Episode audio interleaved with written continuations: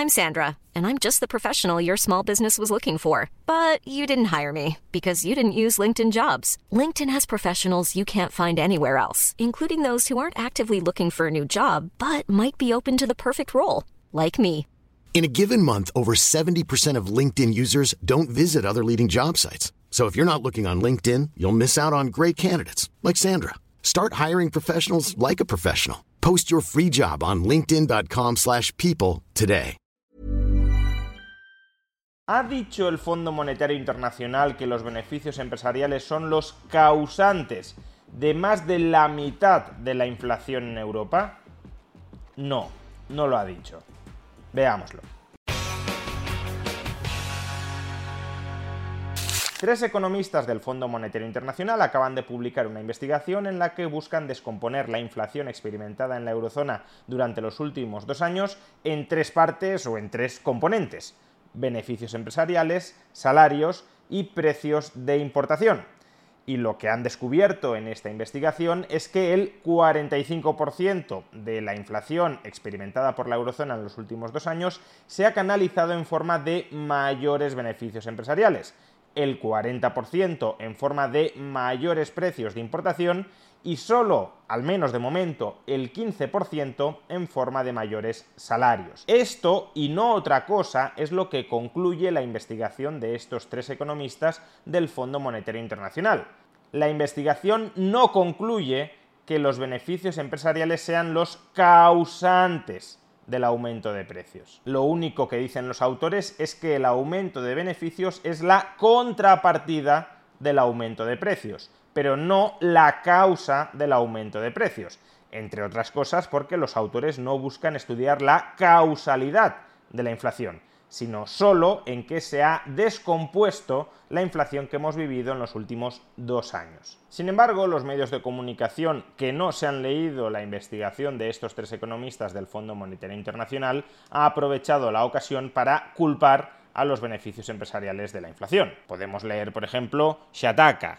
El FMI ha analizado las causas de la inflación, mentira, no lo ha hecho, y ha llegado a una conclusión la culpa es de los empresarios. Infobae.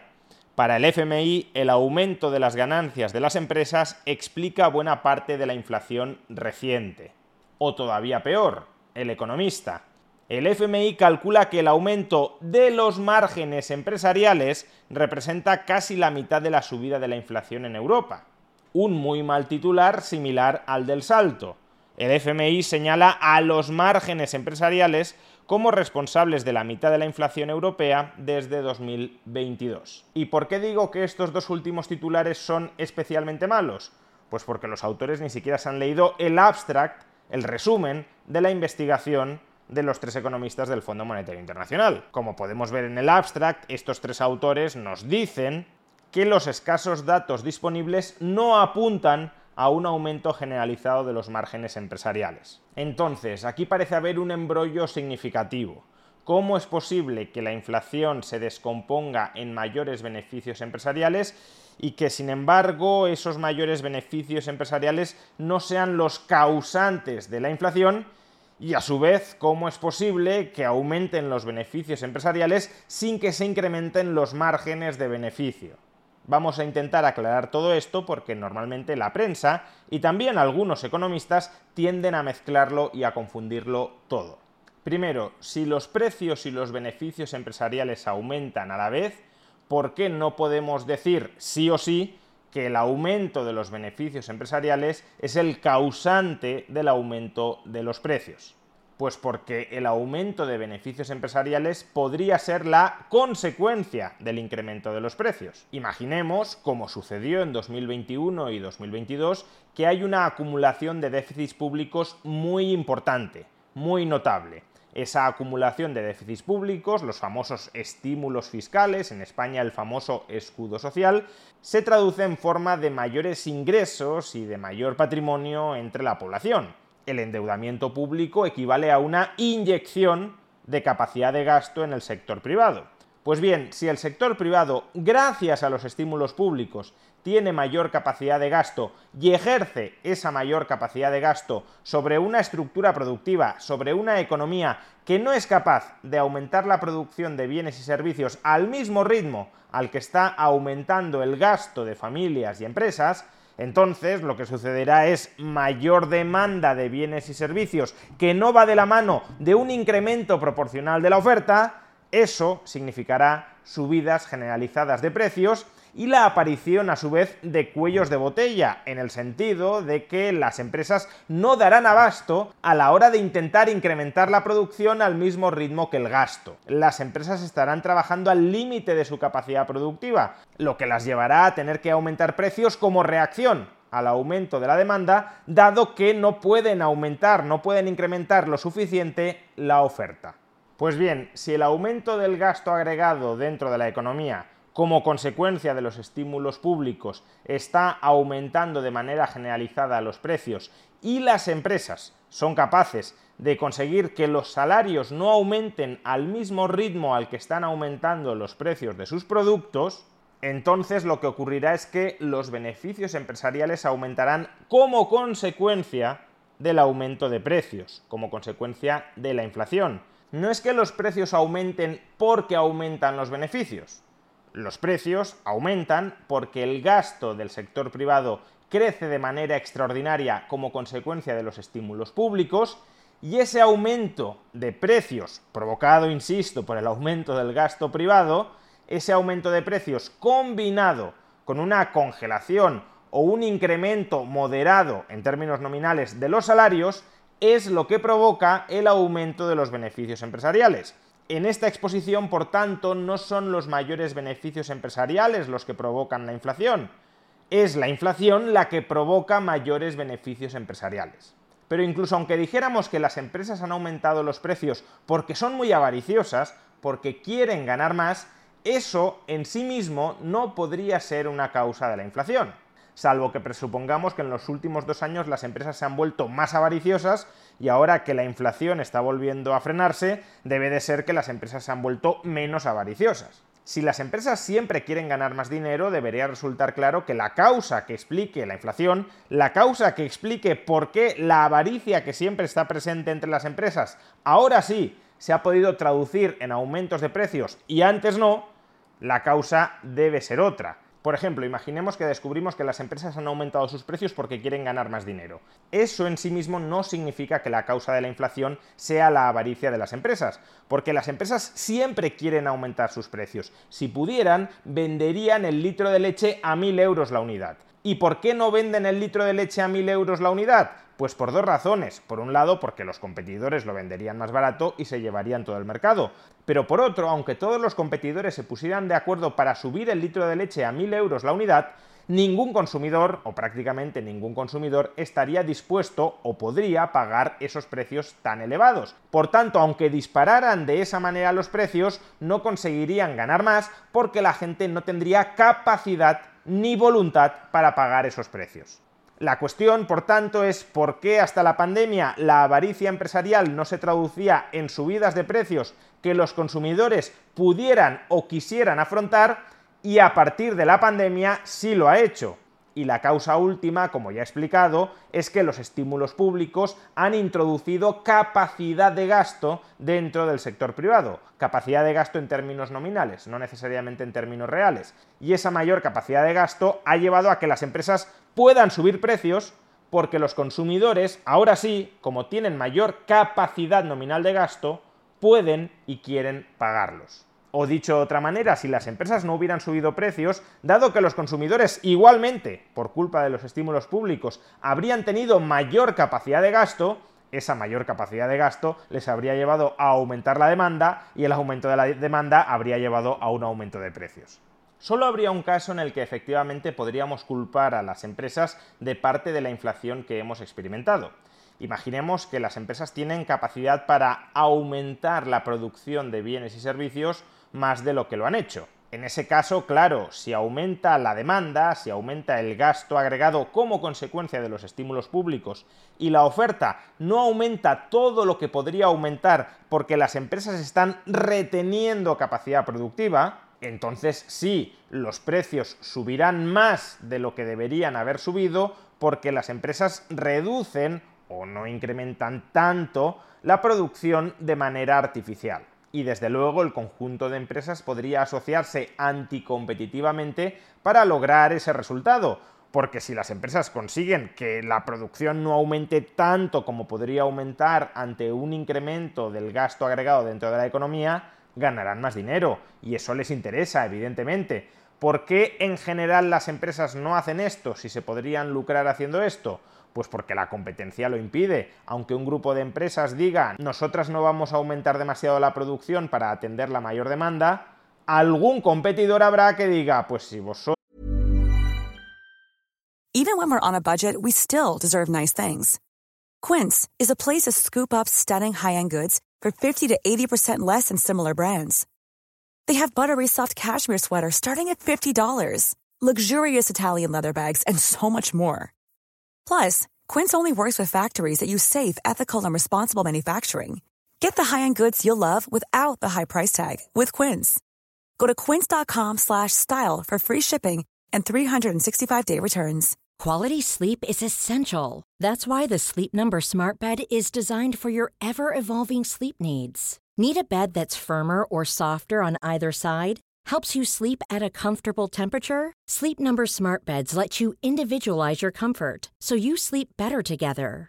JD Power ranks Sleep Number number 1 in customer satisfaction with mattresses purchased in-store. And now, save 50% on the Sleep Number limited edition Smart Bed for a limited time. For JD Power 2023 award information, visit jdpower.com/awards. Only at a Sleep Number store or sleepnumber.com. One size fits all seemed like a good idea for clothes Nice dress. Uh, it's a it's a t-shirt. until you tried it on. Same goes for your healthcare. That's why United Healthcare offers a variety of flexible, budget friendly coverage for medical, vision, dental, and more. So, whether you're between jobs, coming off a parent's plan, or even missed open enrollment, you can find the plan that fits you best. Find out more about United Healthcare coverage at uh1.com. That's uh1.com. vosotras no aumentáis la producción, ya la aumento yo y me quedo con todo vuestro mercado. A pesar del incremento de nuestra demanda, nosotras no vamos a aumentar demasiado la producción para que así suban los precios y consigamos ganar más dinero. Aunque un grupo de empresas diga esto, algún competidor habrá que les diga, pues yo sí que voy a aumentar la producción y yo voy a vender más barato que vosotras y me voy a quedar con todo vuestro mercado. Es decir, que en el único caso en el que cabría culpar a las empresas de la inflación actual sería si esas empresas hubiesen concertado prácticas anticompetitivas para restringir la oferta y hacer aumentar los precios. ¿Y qué dice justamente la investigación del Fondo Monetario Internacional a este respecto? No hallamos evidencia que justifique una preocupación sustancial o una intervención política en materia de competencia. Es decir, que los autores de la investigación del Fondo Monetario Internacional, que muchos medios de comunicación y algún que otro economista despistado están utilizando para culpar a las empresas de la inflación, dice, con razón o sin ella, pero es lo que dice la investigación, que no haya ninguna evidencia de anticompetitiva concertación empresarial para restringir la producción y aumentar los precios. La única causa por la cual podríamos culpar a las empresas de la inflación es una causa que la investigación referenciada minusvalora, desdeña, descarta. Por tanto, primera aclaración, los beneficios empresariales sí han aumentado durante los últimos años, pero ese aumento de los beneficios empresariales no es la causa de la inflación, sino que más bien es una consecuencia de la inflación. Pero como decía, algunos titulares de prensa y algunos economistas despistados no solo dicen que los mayores beneficios empresariales son la causa de la inflación, dicen que los mayores márgenes de beneficio de las empresas son la causa de la inflación. Y aquí ya incurrimos en un segundo e importante error. Que aumenten los beneficios empresariales no significa necesariamente que aumenten los márgenes empresariales. De hecho, como ya he mencionado, los autores de la investigación del Fondo Monetario Internacional constatan un aumento de los beneficios empresariales, pero descartan, al menos provisionalmente y a falta de mayores datos, un aumento de los márgenes empresariales. ¿Cómo es posible que aumenten los beneficios de las empresas sin que aumenten los márgenes de beneficio de las empresas? Pues muy sencillo. Hay dos formas de definir el margen de beneficios de una empresa. La primera es el markup, el porcentaje en el que una empresa incrementa sus costes para fijar sus precios.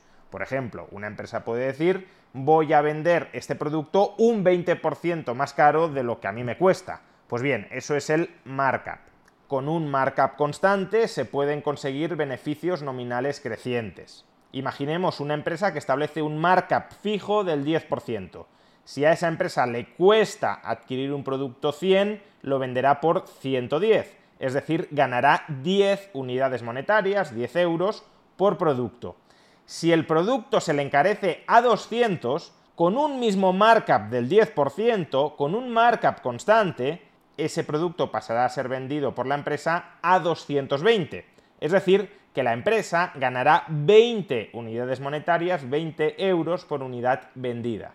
Los beneficios por unidad han pasado de 10 euros a 20 euros, aun cuando el markup se ha mantenido constante. Y otra forma de definir el margen es como margen de beneficio unitario, es decir, el beneficio que obtiene una empresa por unidad vendida dividido entre su precio. En el primer ejemplo que hemos puesto, la empresa vendía cada unidad del producto a 110 euros y obtenía unos beneficios por unidad de producto de 10 euros. Pues bien, en este caso el margen de beneficio unitario es del 9,1%, 10 dividido entre 110. Y en el segundo ejemplo que hemos puesto, la empresa vendía cada unidad de producto por 220 euros y obtenía unas ganancias por unidad de producto de 20 euros.